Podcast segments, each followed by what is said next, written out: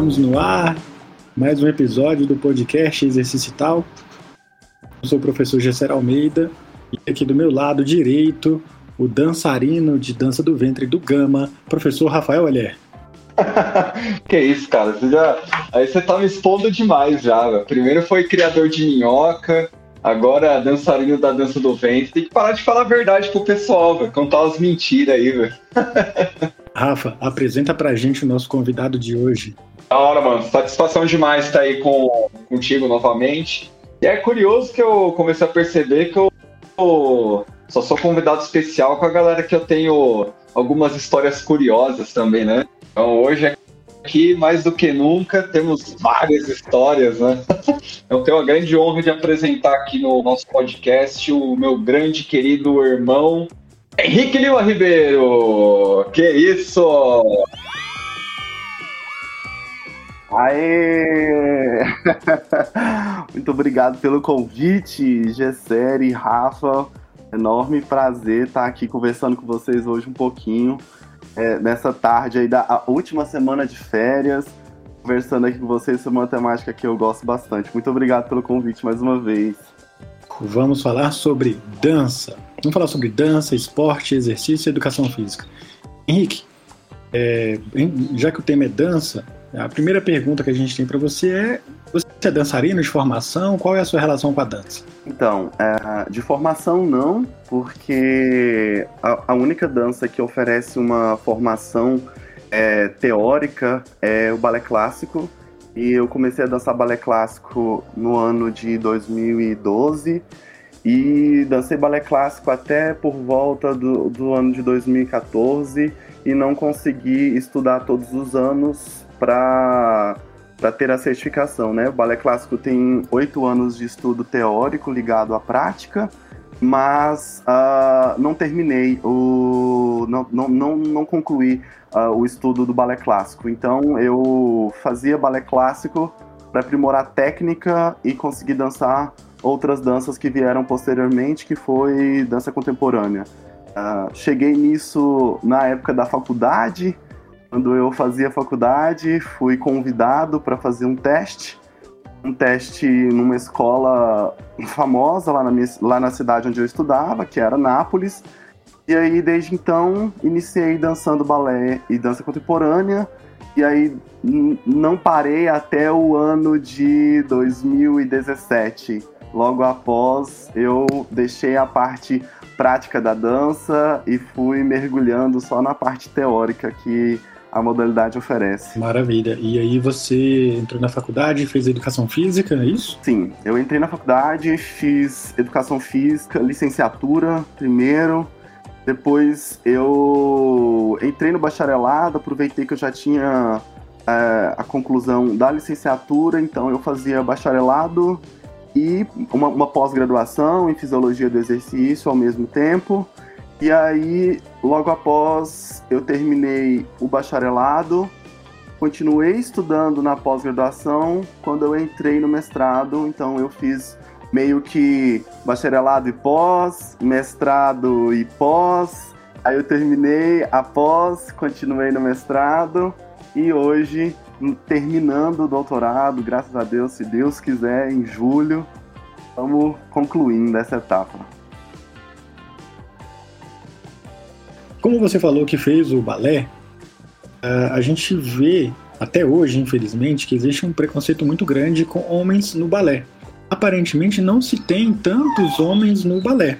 Como é que você vê isso? Então, ah, conforme os anos estão passando, as coisas estão melhorando. Vagarosamente, mas está, é, está melhorando. É, a prática de balé, ela sempre teve uma, um, um histórico menor a população masculina. Mesmo sendo extremamente importante a presença dos homens na, nas estruturas dos balés, porque as meninas só conseguem dançar com os meninos, né? O que nós chamamos de padedê. Então, os padedês, eles são feitos a partir da dança entre um homem e uma mulher.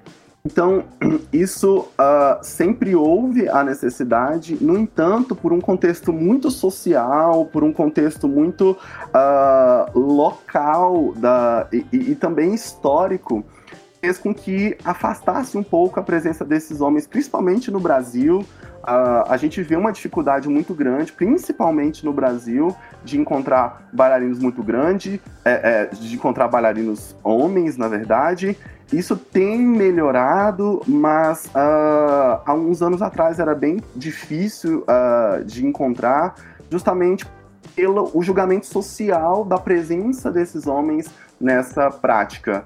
Uh, muitas pessoas não sabem ou não teve a oportunidade de conversar ou de estudar um pouquinho sobre isso, mas as pessoas imaginam que a prática do balé para o público masculino vai fazer com que os meninos dancem muito de forma muito sensível, assim como as mulheres, e que não tem nada a ver a prática técnica do balé para homens ela é totalmente diferente da prática técnica ensinada do balé para mulheres, porque os homens eles cumprem determinadas funções dentro de, de uma dança de balé clássico, eles precisam conseguir suprir as necessidades que a bailarina mulher tem dentro de uma, de uma apresentação, dentro de uma dança de balé clássico. Então, uh, as pessoas uh, não sabem como é o contexto e aí, não sabendo, elas criam um pré-conceito daquilo que uh, elas ouvem falar, e isso afastou por muitos anos os homens do balé clássico, o que tem mudado muito atualmente. A gente já está enxergando muita presença de homens no balé clássico. Henrique, aproveitando aí o, o gancho dessa pergunta, até fazer um comentário aí, um, eu não sei se ele faz parte ainda ou se ele fez parte por um tempo, mas uma situação bem parecida com, com essa que você acabou de comentar. O primo de uma amiga minha, é, ele chegou a fazer parte da escola, alguma coisa assim do balé Bolshoi, né? Que é um balé super tradicional, né? E realmente teve bastante dificuldade, né, para ter esse acesso, até ver quem que era o balé Bolshoi. Então foi uma mudança assim bem é, bem complexa né, na, na vida da galera. E aproveitando esse rumo aí, como é que você vê a questão do ensino da dança dentro da escola, né? Tá, é, primeiramente, quando a gente toca nesse assunto, a gente precisa voltar um pouquinho para entender a estrutura disso.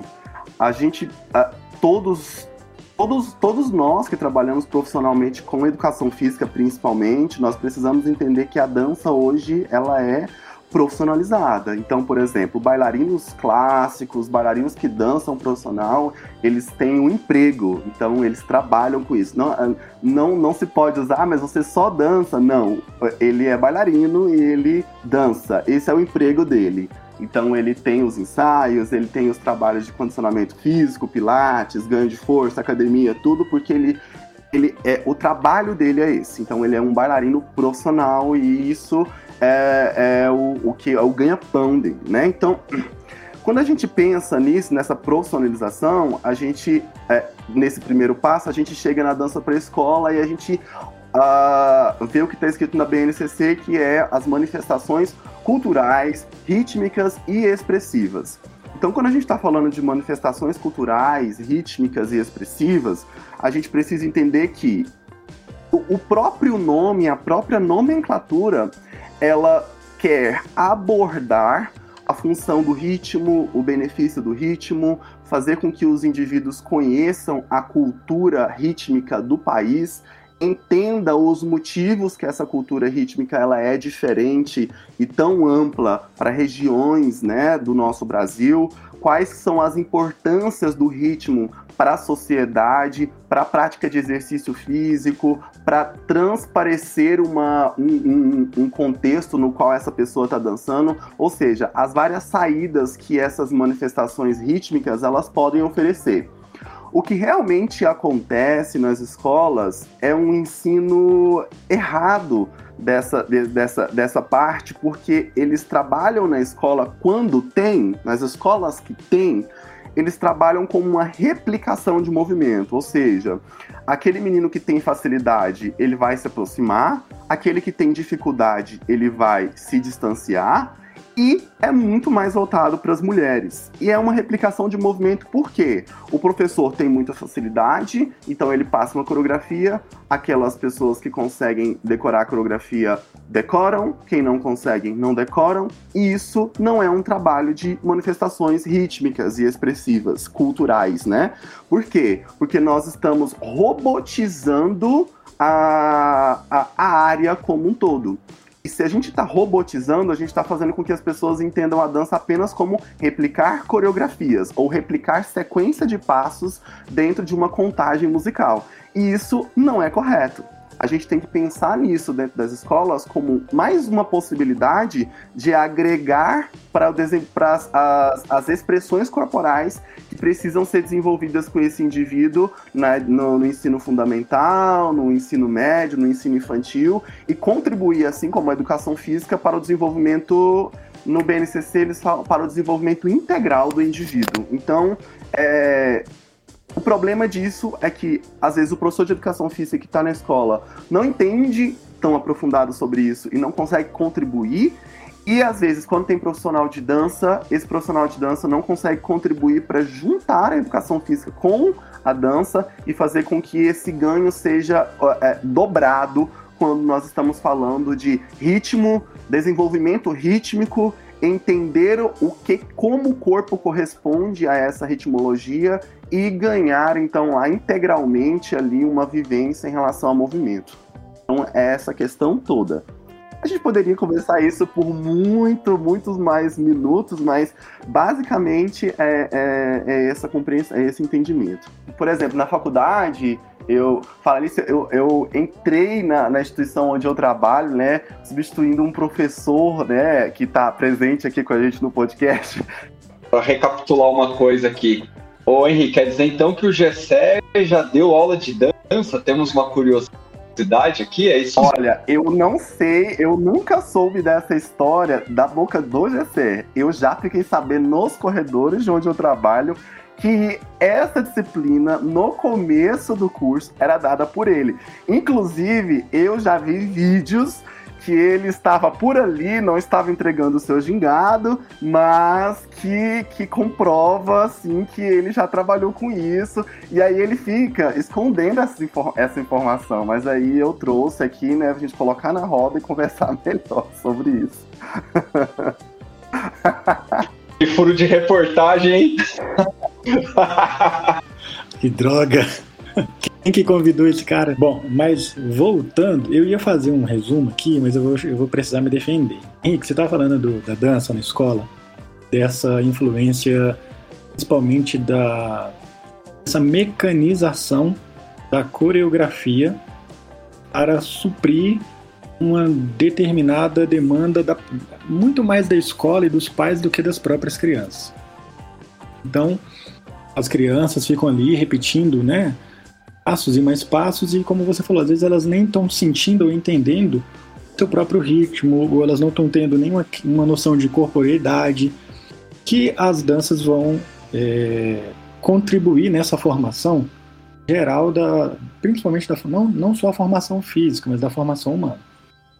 Esse é um problema que eu acho que ele é crônico, né? Porque a gente não vê as danças sendo trabalhadas como danças na própria escola. E eu passei por isso. Por exemplo, eu sou uma pessoa com zero ritmo. Você, se for cantar parabéns, eu vou eu seria aquela pessoa que está fora do ritmo do parabéns. Eu consigo errar o ritmo do parabéns. E eu entrei na educação física, né? A primeira, a primeira, primeira disciplina chamava. que era? Introdução ao ritmo. Primeiro semestre. Aí eu lembro que tinha um festival de dança nessa, nessa disciplina, que era enorme, que passava para a universidade toda, era televisionado. E aí a cada turma tinha que escolher lá um ritmo e fazer uma coreografia e dançar. Bom, não preciso nem, nem falar que eu passei a vergonha, né? Porque tava todo. Nossa turma acho que era, era salsa, sei lá. Todo mundo tava para esquerda, eu tava para direita. E quando passou a filmagem, os caras só me filmavam, porque era muito engraçado, né? Passou os anos, tive que dar a disciplina, como todo bom professor de ensino superior no início de carreira, né? Você, você trabalha com aquilo que tem, né? Não com aquilo que você quer. Qual foi a disciplina que surgiu? Manifestações culturais rítmicas. E aí eu fui professor dessa disciplina e eu vou falar para você que foi um sucesso. Porque a gente criou um festival de dança a, na UDF, onde você trabalha atualmente. E a gente fez um festival, um ou dois festivais, etc. E aquilo ali virou um, uma coisa grande. Cada vez os alunos começaram a incorporar. Então, aqueles alunos que pareciam comigo, muito duros, sem ritmo, que tinham vergonha, é, que não sabiam, né, que não conseguiam se expressar por meio do dança, eles, eles chegavam no dia e quando você olhava o resultado final era incrível. Então, não sei se você chegou a ver esses vídeos e tal, mas foi algo que, que mudou a minha perspectiva pela dança, é, pelas manifestações rítmicas, e aí agora eu viro um crítico disso, né? Poxa, é, desde lá de, da escola, a dança precisa ser tratada realmente como um conteúdo. Mas, saindo dessa curiosidade, essa, é, que eu não sei de onde vocês tiraram isso, como é que vocês descobriram essa história, já faz muito tempo, é, eu queria ver contigo o seguinte: nós temos a dança em algumas perspectivas. Nós temos a dança profissional, nós temos a dança escolar, nós temos a dança regional, né? Então vamos por festa junina, né? o boi bumbá, e cada, cada região tem a sua. E agora nós temos um, um outro fenômeno surgindo que são essas danças fitness. É, existe diferença entre cada tipo de dança ou dança é dança? Olha, é, é, é, quando eu vou falar sobre isso em sala de aula, eu já começo a aula assim acalmem os nervos, no final vocês vão entender tudo. pra ninguém bater, ninguém, ninguém começar a jogar pedra, porque é uma temática difícil. Então vamos lá. Uh, ah, para as pessoas que não estudam aprofundado sobre dança, eles sempre vão falar que dança é dança, porque se você buscar superficialmente as teorias, né, não teorias, mas falas sobre dança, uh, existem muitas falas que dizem dançar é o ato de se expressar, dançar é o ato de você se sentir leve, dançar é um ato é, gratuito. E aí, quando a gente pensa nisso, é, a gente precisa voltar para a profissionalização da modalidade. Então, se a gente luta para que as pessoas entendam isso de forma científica ou não científica, mas com uma, de forma séria, a gente precisa pontuar algumas coisas. Então, as danças na escola, elas indo por partes da, da sua pergunta, as danças na escola, elas precisam ser passadas para as pessoas entenderem as necessidades disso. Por quê? Conforme os anos estão passando, menos pessoas estão entendendo da cultura do seu próprio país. As pessoas têm entendido muito da cultura rítmica dos outros países e há um déficit muito grande do entendimento das culturas rítmicas do nosso próprio país. Então, muito possivelmente a gente percebe conhecimento sobre, ah, existe catira, existe boi bumbá, existe carimbó, mas o que, que isso representa para aquela região? O que que essa dança traz naquela região? O que que isso está, o que que essa dança está incorporado nas pessoas que estão ali, nos mais velhos, na história desses mais velhos, de quando surgiu aquela região? Então, a, a gente precisa trabalhar para as pessoas entenderem e fazer com que as danças nas escolas a, é, deixa, é, deixem de ser apenas uh, uma replicação de movimentos que a gente vê todos os anos, uh, por exemplo, como a quadrilha, como uma, uma estrutura pré-determinada desde quando provavelmente vocês dançaram quadrilha na escola, eu dancei quadrilha na escola e atualmente tem até hoje a mesma estrutura. Raramente a gente vê algo diferente, né? A gente vê algo típico, a gente vê algo criativo em volta disso e pessoas entendendo sobre isso. Então, uh, entender a estrutura disso na escola e, e, fazer com que essas práticas sejam práticas mais. Uh, eu vou dizer. mais inteligentes, né? Ou seja, uma prática voltada porque teve uma teoria que explicou e agora eles entendem a real necessidade da compreensão disso, até mesmo por uma política social e uma, uma, uma política de onde as pessoas conseguem entender a necessidade disso para entender cultura, principalmente. A dança profissional sobre a formação técnica e a formação profissional de um bailarino clássico, que existe uma grande diferença de um bailarino para um dançarino. Um dançarino é aquela pessoa que ela tem facilidade com o ritmo, ela consegue se desenvolver muito bem com o ritmo, mas ela não tem estudo teórico para aquilo. E o bailarino, ele necessariamente ele estudou teoria para que ele colocasse o corpo dele para render em cima daquela teoria e aquele movimento foi formando o corpo daquele bailarino para ele chegar num ápice de movimento, ou seja, fazer aquela movimentação estudada da forma o mais próximo do perfeito possível. Esses os bailarinos formados, esses são os bailarinos profissionais. E as danças fitness que são chamadas de dança, a, a, nomenclatura dança fitness, ela não é nem abordada, porque eles falam que dança, qualquer dança é dança, mas uh, na minha concepção, como estudioso da área, eu, eu sempre falo das danças nas academias como uma dança fitness, porque as danças que existem em ambientes de bacharelado, academia e afins, elas uh, historicamente elas vêm de um contexto vindo lá da ginástica aeróbica da, dos anos 80, 90, e aí as ginásticas aeróbicas que tinham um envolvimento rítmico, mas que também tinham um trabalho aeróbico, como polichinelo, elevações de joelho, calcanhares, a abertura de pernas, elevações, abduções, aduções. Isso, com o tempo, foi modificando. Então, a ginástica aeróbica hoje a gente quase não ouve falar. Isso mudou com os anos para os ritmos, e aí começou com os aerodance, aerobahia, aerofight, aero muita coisa. Depois disso foi para as aulas de zumba. Atualmente a gente ouve falar muito pouco das aulas de zumba, porque a, a, os empreendimentos nas áreas fitness, eles, eles caminham uh, muito rápido. Então hoje a zumba, ela meio que se estendeu para o fit dance, e o fit dance Fluminense tomou conta então aí, né, das academias atualmente, mas tudo isso é uma dança de modalidade fitness, ou seja, é uma replicação de movimento, não tem uma, um ensinamento, não tem uma compreensão aprofundada de dança. A intenção é fazer com que o indivíduo melhore o contexto social, que seja, que muitos procuram justamente pelo contexto social, diversão, de estar ali num lugar onde ela se distraia, onde ela esteja se movimentando, mas de forma não tão rigorosa, nem um pouco rigorosa, na verdade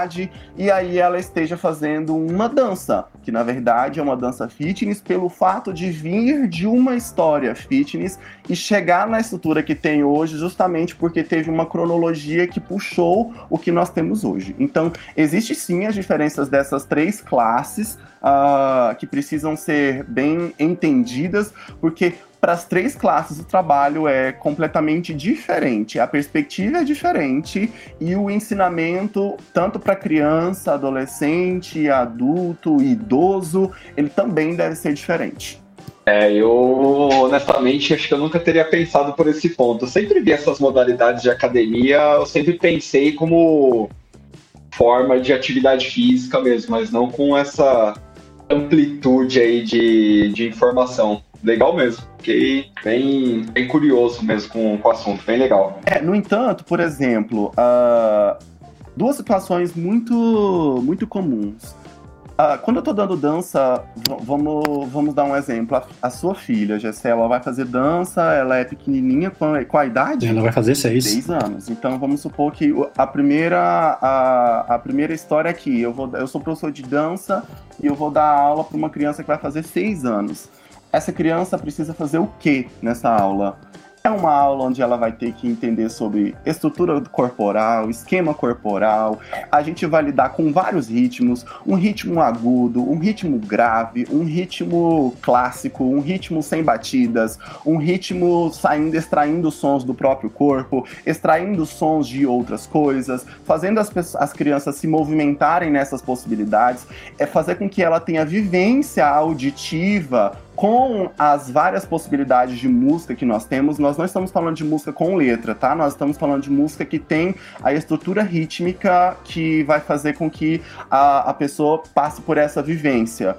E isso a gente vai agregando com o trabalho corporal. Então, por exemplo, se a gente coloca a criança para deitar no chão, de bracinhos abertos, de pernas abertas, e a gente coloca estruturas rítmicas diferentes, essa criança pega um giz e ela vai contornar o corpinho da colega. E aí, depois que tem vários corpinhos no chão lá, contornados com o giz, elas brincam de estátua. Com várias possibilidades rítmicas, elas estão tendo uma aula de dança. Por quê? Porque elas estão trabalhando ritmo, elas estão trabalhando uma memória auditiva, elas estão trabalhando esquema corporal, composição corporal.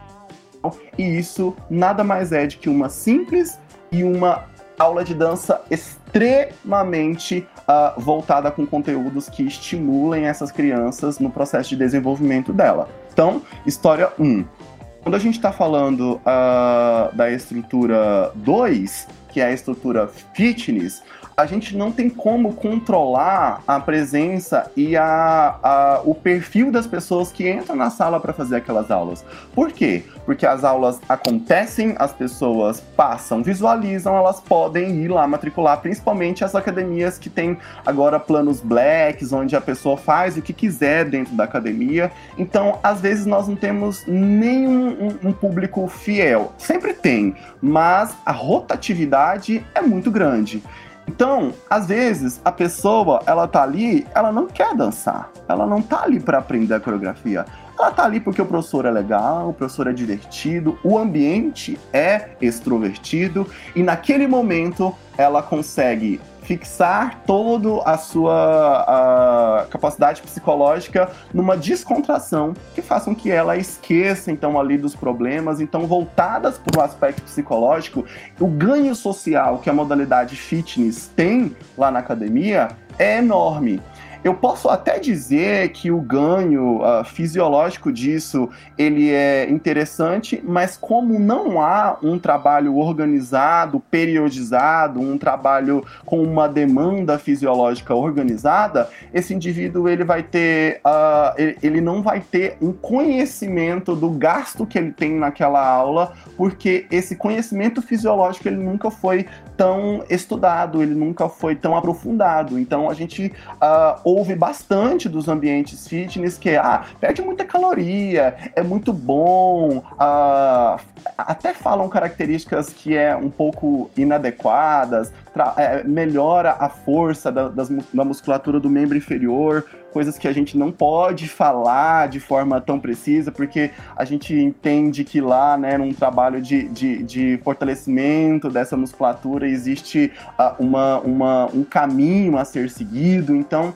uh, são dois, dois campos diferentes que a gente precisa de estudos uh, da globalidade disso tudo, mas voltar para o que o público procura, para o que a gente exerce, o como a gente tem que exercer, para que a gente entenda a modalidade com uma praticidade e com uma eficiência muito boa nas, nos lugares, né? Aqui aula, hein? E nesse, nesse sentido, a gente pode dizer que essa dança fitness ela é importante para até democratizar o acesso indivíduos que não tiveram ou não, não tiveram oportunidade de ter acesso à dança.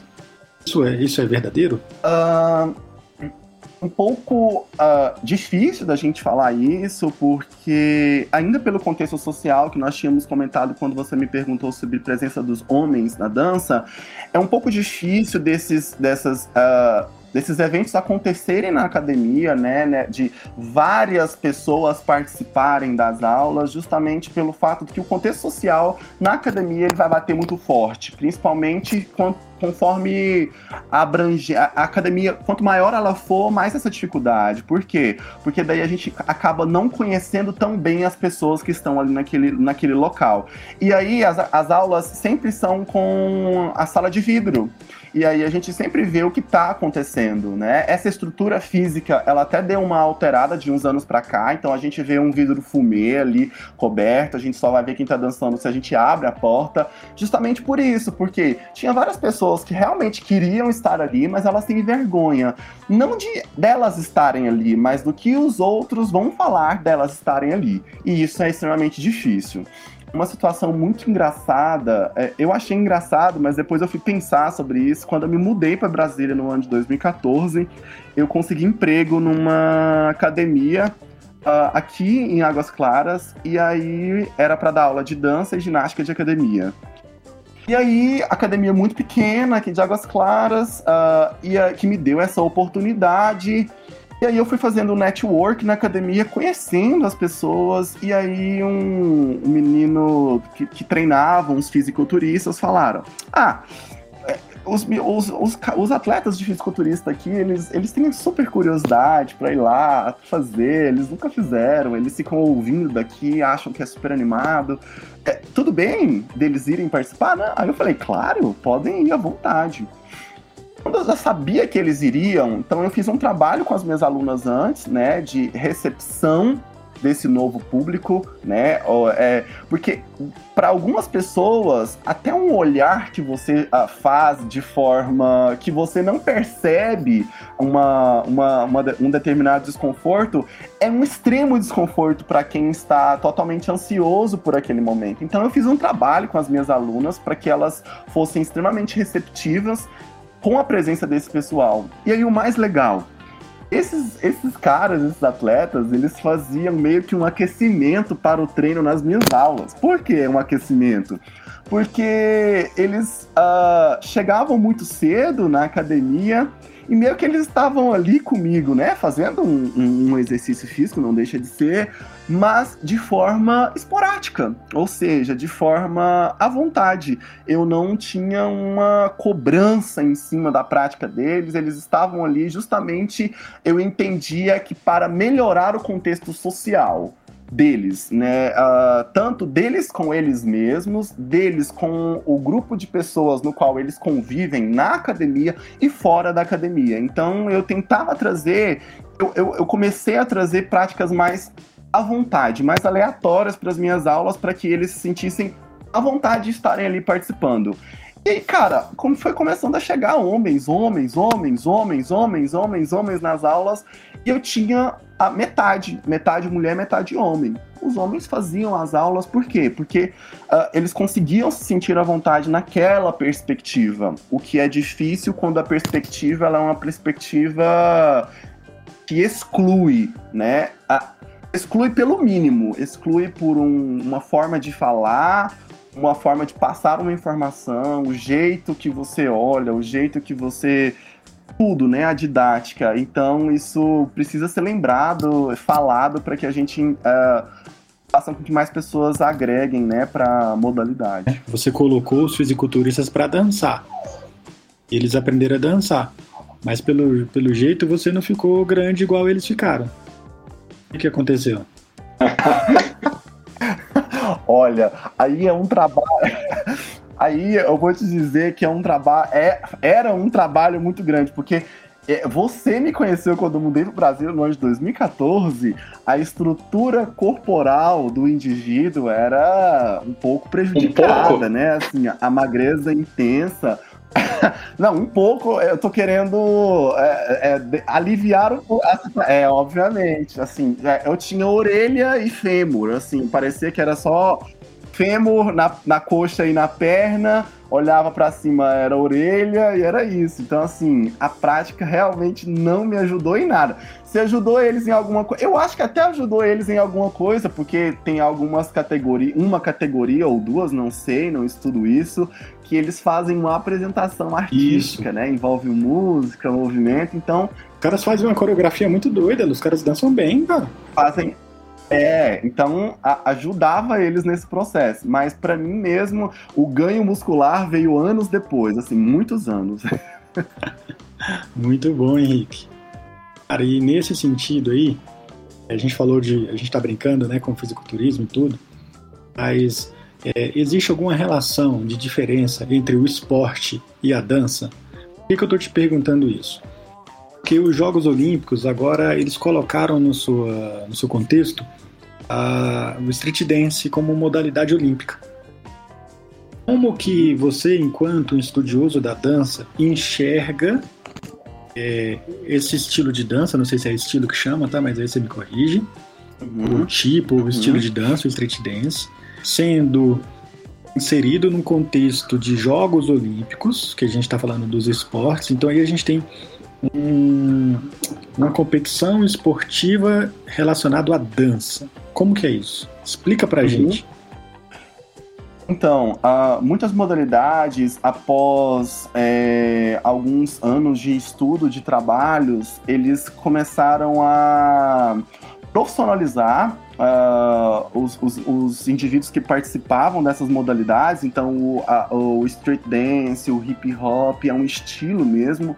No entanto, nós temos muitas competições dessas modalidades atualmente. Uh, a mais famosa que nós temos hoje é uma competição de street que nós temos fora, não sei se Londres, mas é da Red Bull, que eles fazem etapas competitivas de street e que elas uh, participando né, do contexto olímpico é muito interessante porque uh, é uma modalidade que ela é, existe vários pontos avaliativos, não é apenas se movimentar por se movimentar, existem uh, estruturas coreográficas, estruturas de movimento que são uh, avaliados da forma como esse movimento foi feito, o nível de dificuldade desse movimento, o quão, o quão uh, quão simples esse movimento foi feito, por mais difícil que ele seja, ou, ser, ou mais facilmente falando, o quão técnica aquele bailarino tenha a ponto dele fazer algo e mostrar facilidade, mostrar leveza naquela movimentação. Então existe, existem estruturas no qual a gente julga uma apresentação dessa como vai estar tá sendo eh, vai estar sendo uh, transmitido na, na Olimpíada de Londres como uma modalidade olímpica que é algo uh, extremamente interessante, porque já existe isso, uh, já existe isso há muitos anos, né? Não de forma olímpica, mas de, há muitos anos. Esses indivíduos que fazem essas competições, então eles têm uma estrutura pré-formada de apresentação, de, de apresentações em competições, uh, muito interessante para as pessoas conhecerem sobre dança.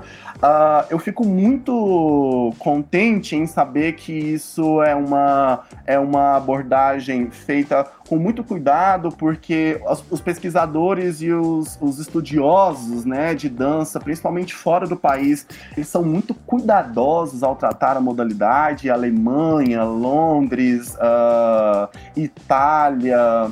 Uh, muitos países que trabalham com mudança nessa perspectiva é, muito amiudada da modalidade, eles conseguem fazer, trazer a modalidade de uma forma muito alta, de muita imponência, e eu acho que isso vai contribuir para que as pessoas comecem a. mais pessoas, né? Comecem a ver a dança como uma seriedade que precisa uh, ter uh, já há muitos anos e que uh, a, a, a, passinhos de formiga nós estamos uh, conseguindo fazer com que isso aconteça nos, nesses, nesses anos da atualidade, né?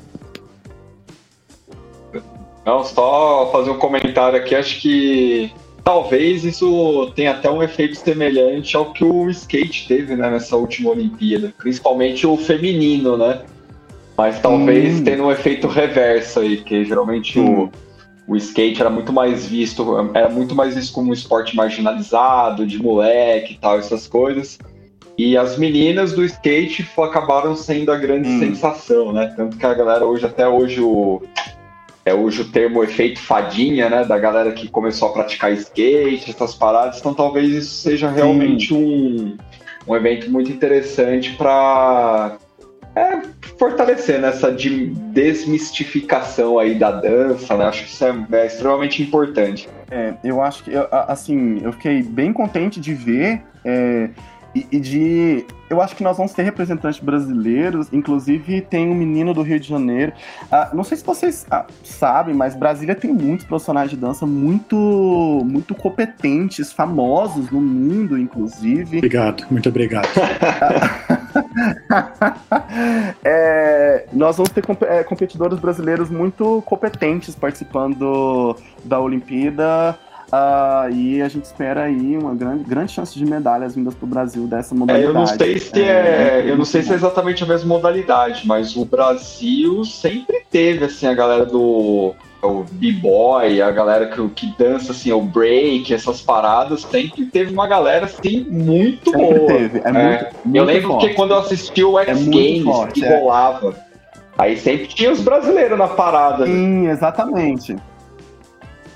É, é, na mesma mistura. E, e, os brasileiros começaram a ganhar um espaço muito notável nessas, nessas competições, nessas participações, porque eles começaram a utilizar músicas brasileiras. Então, eu tava. Eu tenho um vídeo muito famoso de um, de um brasileiro competindo há, há um ano atrás, se não me engano, em Londres. Ele, ele competiu com funk. E aí, tipo, funkzão brutão mesmo. E ele dançando street no funk. E, tipo, é algo que você fica, cara, como que o cara consegue fazer isso? É, é muito massa de ver é a, a estrutura corporal de movimento que o cara tem, né? E, pegar uma estrutura de movimento típica desse estilo musical e colocar em uma outra estrutura. Então, esse trabalho é muito interessante. Então, eu acho, eu espero muita positividade em cima dessa, dessa temática aí nos, nos próximos anos.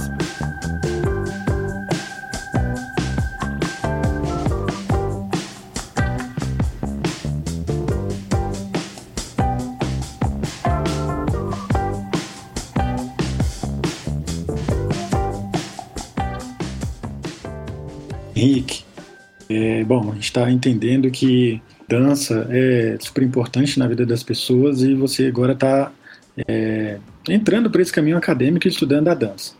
Você falou no, nesse episódio que você está concluindo o seu doutorado agora. Então, primeiro, a gente queria te parabenizar por estar concluindo essa etapa nesse título acadêmico.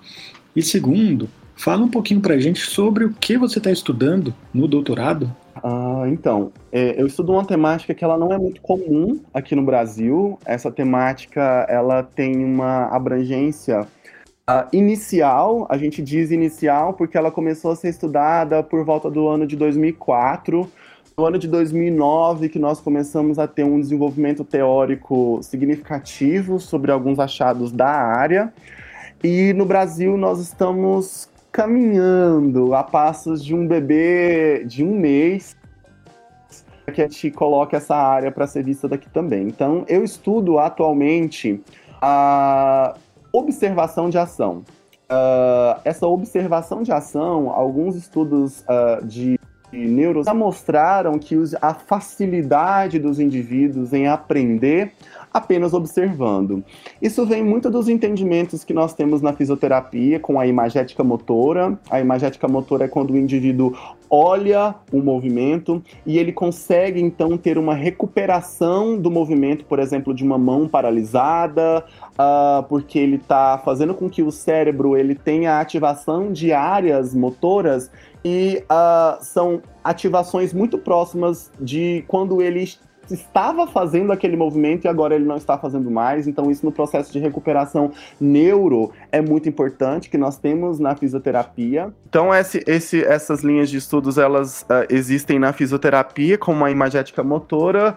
No entanto, na educação física, a observação de ação ainda não foi estudada. Então, o que, que nós estamos fazendo? Nós estamos estudando a observação de ação Ou seja, uh, como é o comportamento neural, né? Como os neurônios no, no córtex cerebral se comportam no indivíduo observando movimentos que eles são acostumados a ver e movimentos que eles não são acostumados a, a, a ver, a visualizarem, né? Então, uh, e aí nós estudamos uma, um componente uh, da neuro que chama desincronização relacionada a evento.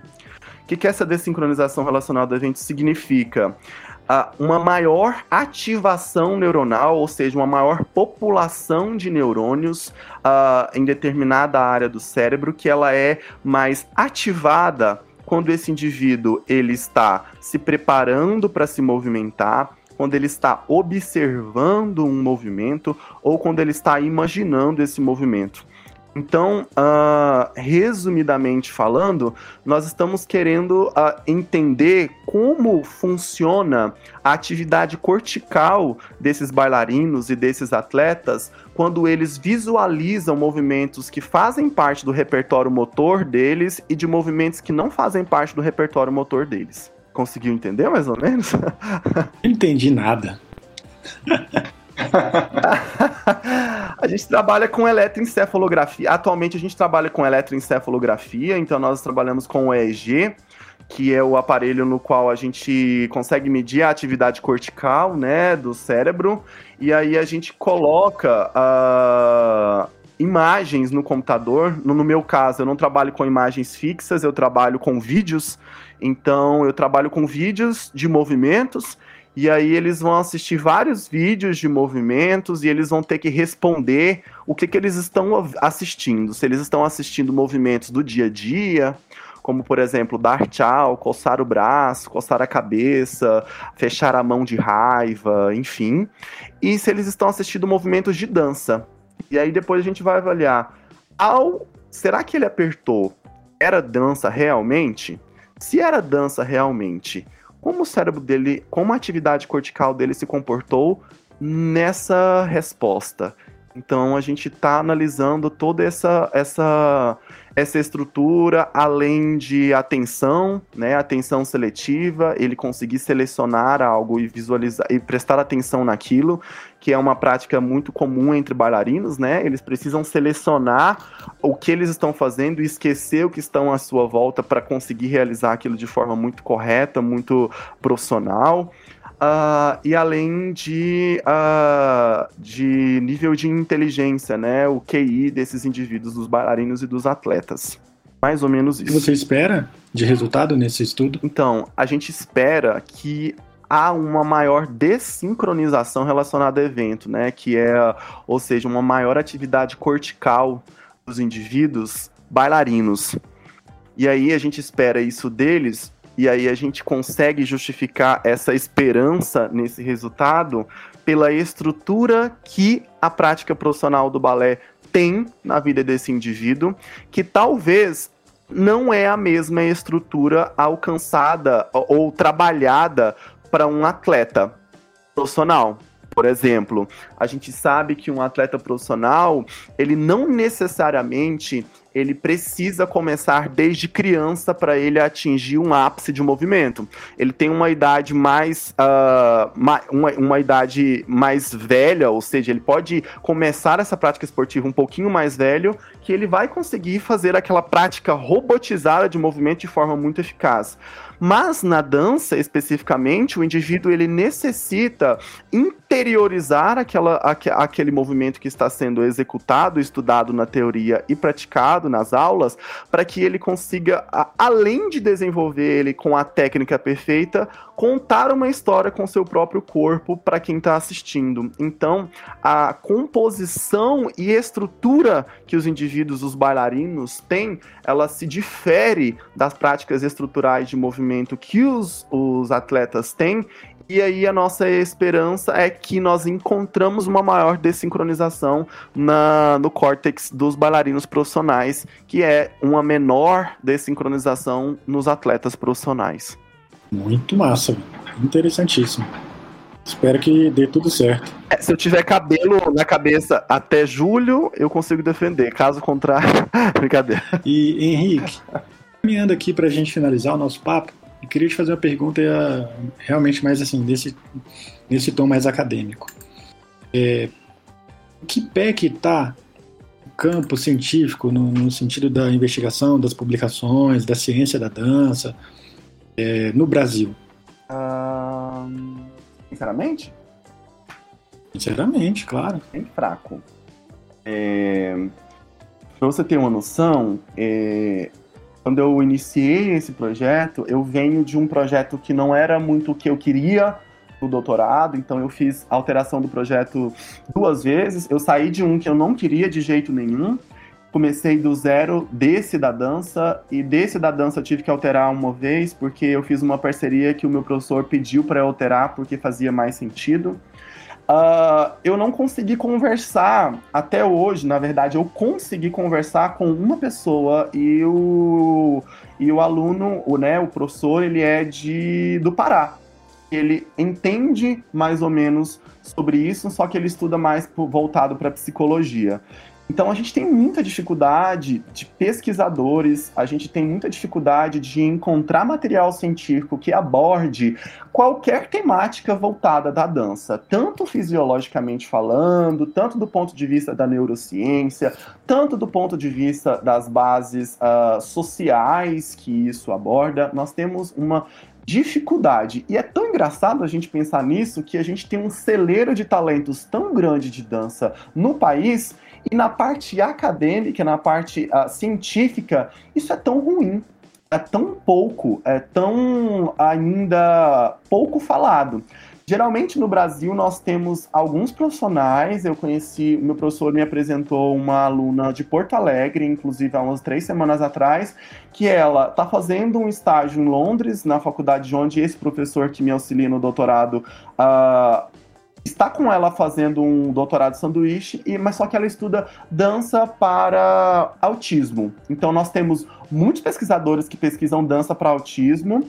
Uh, no Rio Grande do Norte, nós temos também a professora Lavínia Teixeira, que estuda dança para autismo, uma excelente pesquisadora, mas nós temos ainda uma área uh, em ascensão pouco explorada no Brasil, que precisava de uma. e tem essa necessidade, na verdade, de maiores uh, estudiosos tentando descobrir mais achados uh, sobre essa modalidade nas diversas populações que nós temos. Fora do país, isso é muito bom, é incrível. A gente tem muitos centros, muitos laboratórios, uh, principalmente nos Estados Unidos, Alemanha e Londres, Itália que estudam isso. Não sei se vocês sabem, mas na Alemanha a prática de dança ela é uma prática é, obrigatória a ser uh, executada nas escolas no nível médio, ensino fundamental. É uma disciplina como qualquer outra.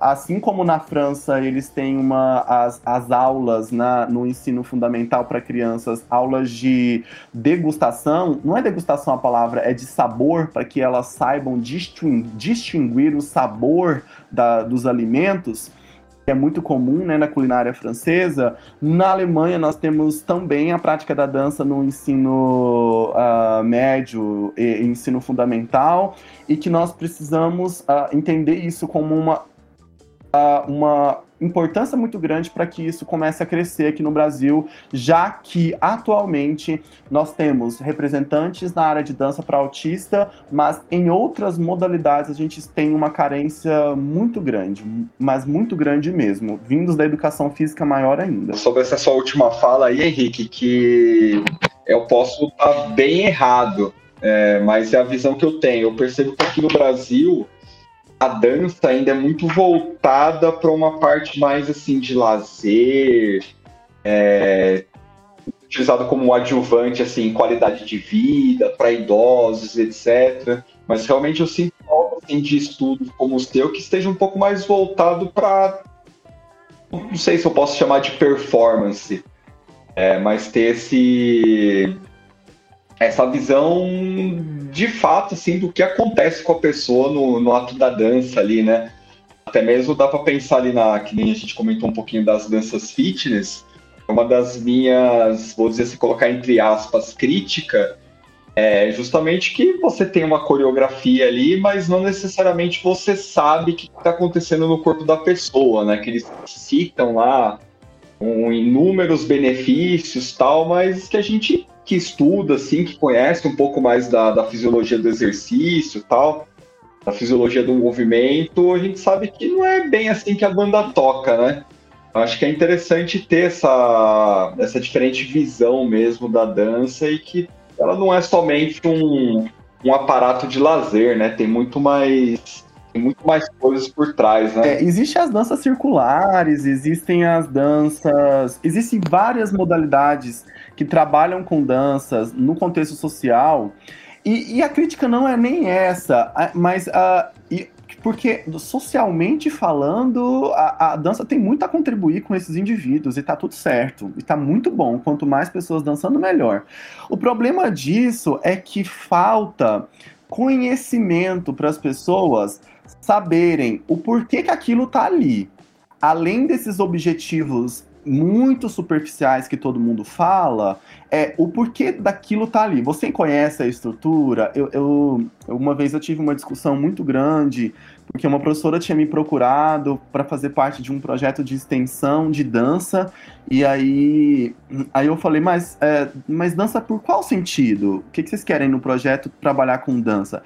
Ah, a gente quer ter um momento de descontração. Eu falei, tá, mas se a gente precisa apresentar um relatório final para um projeto de extensão, a dança aleatoriamente você vai falar um resultado que é uma mentira, porque você não pesquisou, você não sabe disso, e a, a gente não consegue controlar as variáveis para que a gente consiga falar seriamente sobre isso.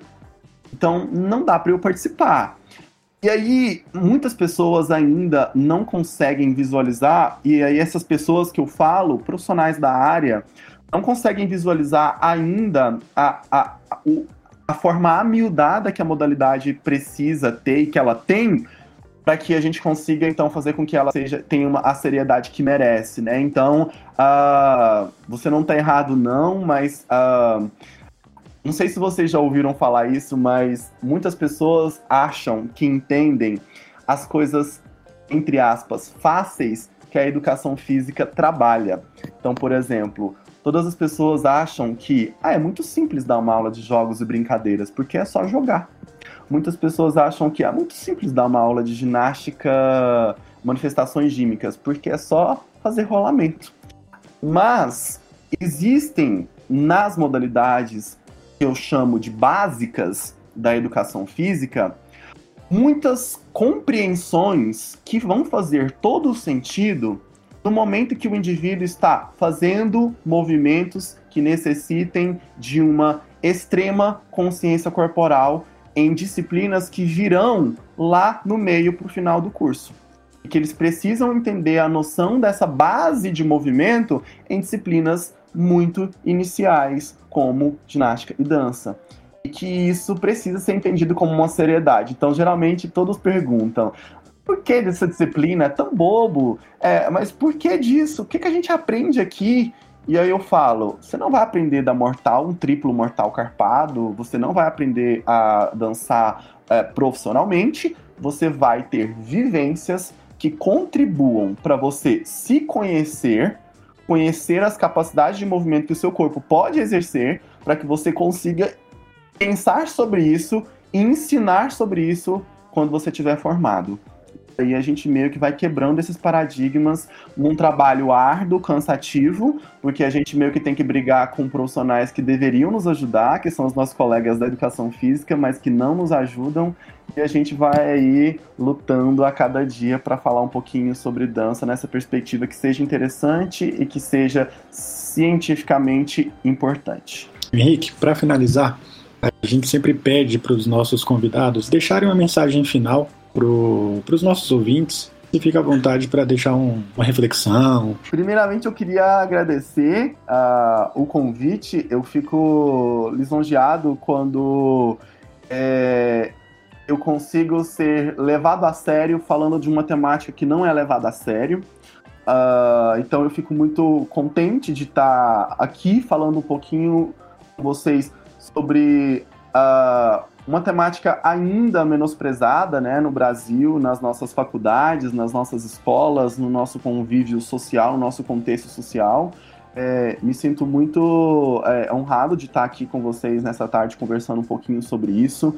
E eu acho que se eu pudesse deixar uma mensagem voltada para a temática e voltada para a minha experiência, para esse momento que nós tivemos aqui, é que principalmente para os nossos colegas de profissão já formados há anos ou recém-formados e os que estão entrando para se graduarem nesse momento, é que nós precisamos entender a educação física de uma forma mais carinhosa sobre a base, não adianta a gente querer periodizar, não adianta a gente entender métodos mais atrativos para ganho de massa muscular, de força, resistência, se a gente não entende o movimento vindo da base.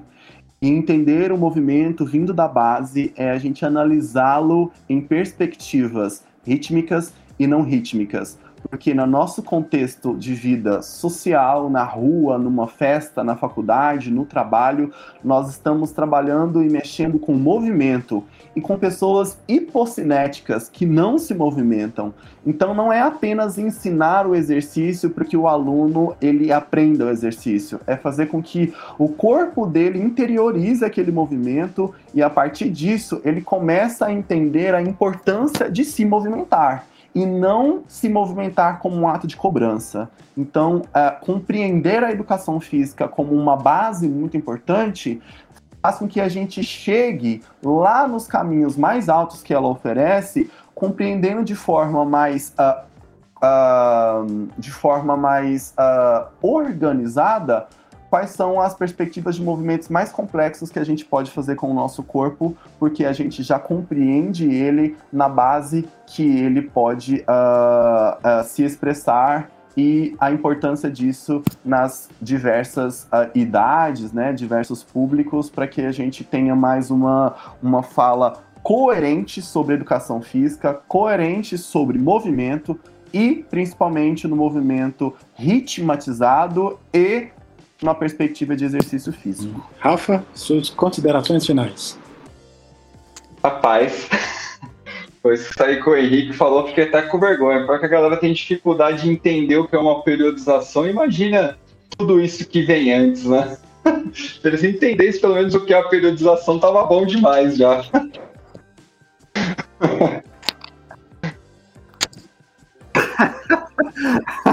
É, o negócio. A, a, o problema, a gente pensa que o problema tá lá na, na, nas disciplinas, lá, lá no alto, aluno que não rei. O problema tá muito mais embaixo. A gente precisa resolver o problema de primeiro e segundo período. Depois a gente resolve o final. Exatamente. Eu concordo plenamente com tudo isso que você falou, viu, Henrique? Não é. Tudo bem que hoje o tema é dança, mas acho que para tudo é necessário compreender de fato aquilo que está sendo feito, né? Entender o que você saber de fato aquilo que você está fazendo, não somente sair replicando aí técnicas que muitas vezes não fazem o menor sentido. É, e Henrique, só queria fazer uma perguntinha aqui para encerrar. Aprendeu o que é um disjuntor? Assim, eu aprendo quando eu tenho vivência naquilo. Então, quer dizer assim, eu, eu posso falar para você que eu tenho lembranças do que seja e eu vou voltar essa lembrança quando eu necessitar dela de novo. Mas, assim, eu tenho pelo menos uma, uma lembrança do que seja, assim, para não passar tanta vergonha. É, só para conte contextualizar o disjuntor, Gessé, teve uma vez que a gente morava junto, né? Eu, o Henrique e a Natália. Depois disjuntou. É, depois a gente disjuntou. Aí um belo dia tô eu chegando do trabalho, e aí eu abro a porta, a gente tinha meio que acabado de mudar, assim, as coisas estavam meio bagunçadas. Eu sei que eu vejo a luz da cozinha acesa, e a luz do quarto acesa e o resto da casa tudo apagado. Só que o, o, o modem da internet, as coisas tudo acumulado na cozinha. Aí eu, cara, o que tá acontecendo aqui, né? Minto, a, a luz do quarto também não tava funcionando, tava funcionando só a cozinha. E aí eu chego em casa, assim, eu, o Henrique a Natália muqueado no quarto, eu falei, caceta, velho, o que aconteceu aqui? Aí a Natália, né, também super atenta a esses detalhes, né? Ah, eu acho que eu esqueci de pagar a conta de energia. Gente, a energia não corta só para uma parte da casa, né? senão teria cortado tudo. Vocês viram o disjuntor? Aí nisso um olha pra cara do outro. Que, que é isso? Aí lá vai eu na caixa de energia e vi que o disjuntor tinha caído. Aí eu subi os disjuntores, liguei de novo e voltou a luz na casa inteira e foi só alegria e risada. E, e, nisso tinha fios na sala toda, porque a gente atravessou um fios, uma extensão que a gente pegou emprestado com o cara que cuidava do prédio e ligou na energia do, do apartamento do vizinho. Ou seja, não tinha como entrar na casa, era cheia de fios. Mas são detalhes, detalhes. A gente passou cada uma, foi bom demais. Ai, ai. Henrique, obrigado aí pela participação. É, eu acho que eu nem vou deixar mais recados finais, acho que o Henrique falou tudo aí e agradecer pelo, por mais essa oportunidade aqui, que foi, foi irado hoje, é, realmente uma aula hoje, Maneiro. foi fantástico, Muito simplesmente bom. animal. É isso, galera. Um abraço e até a próxima. Valeu! Valeu, até!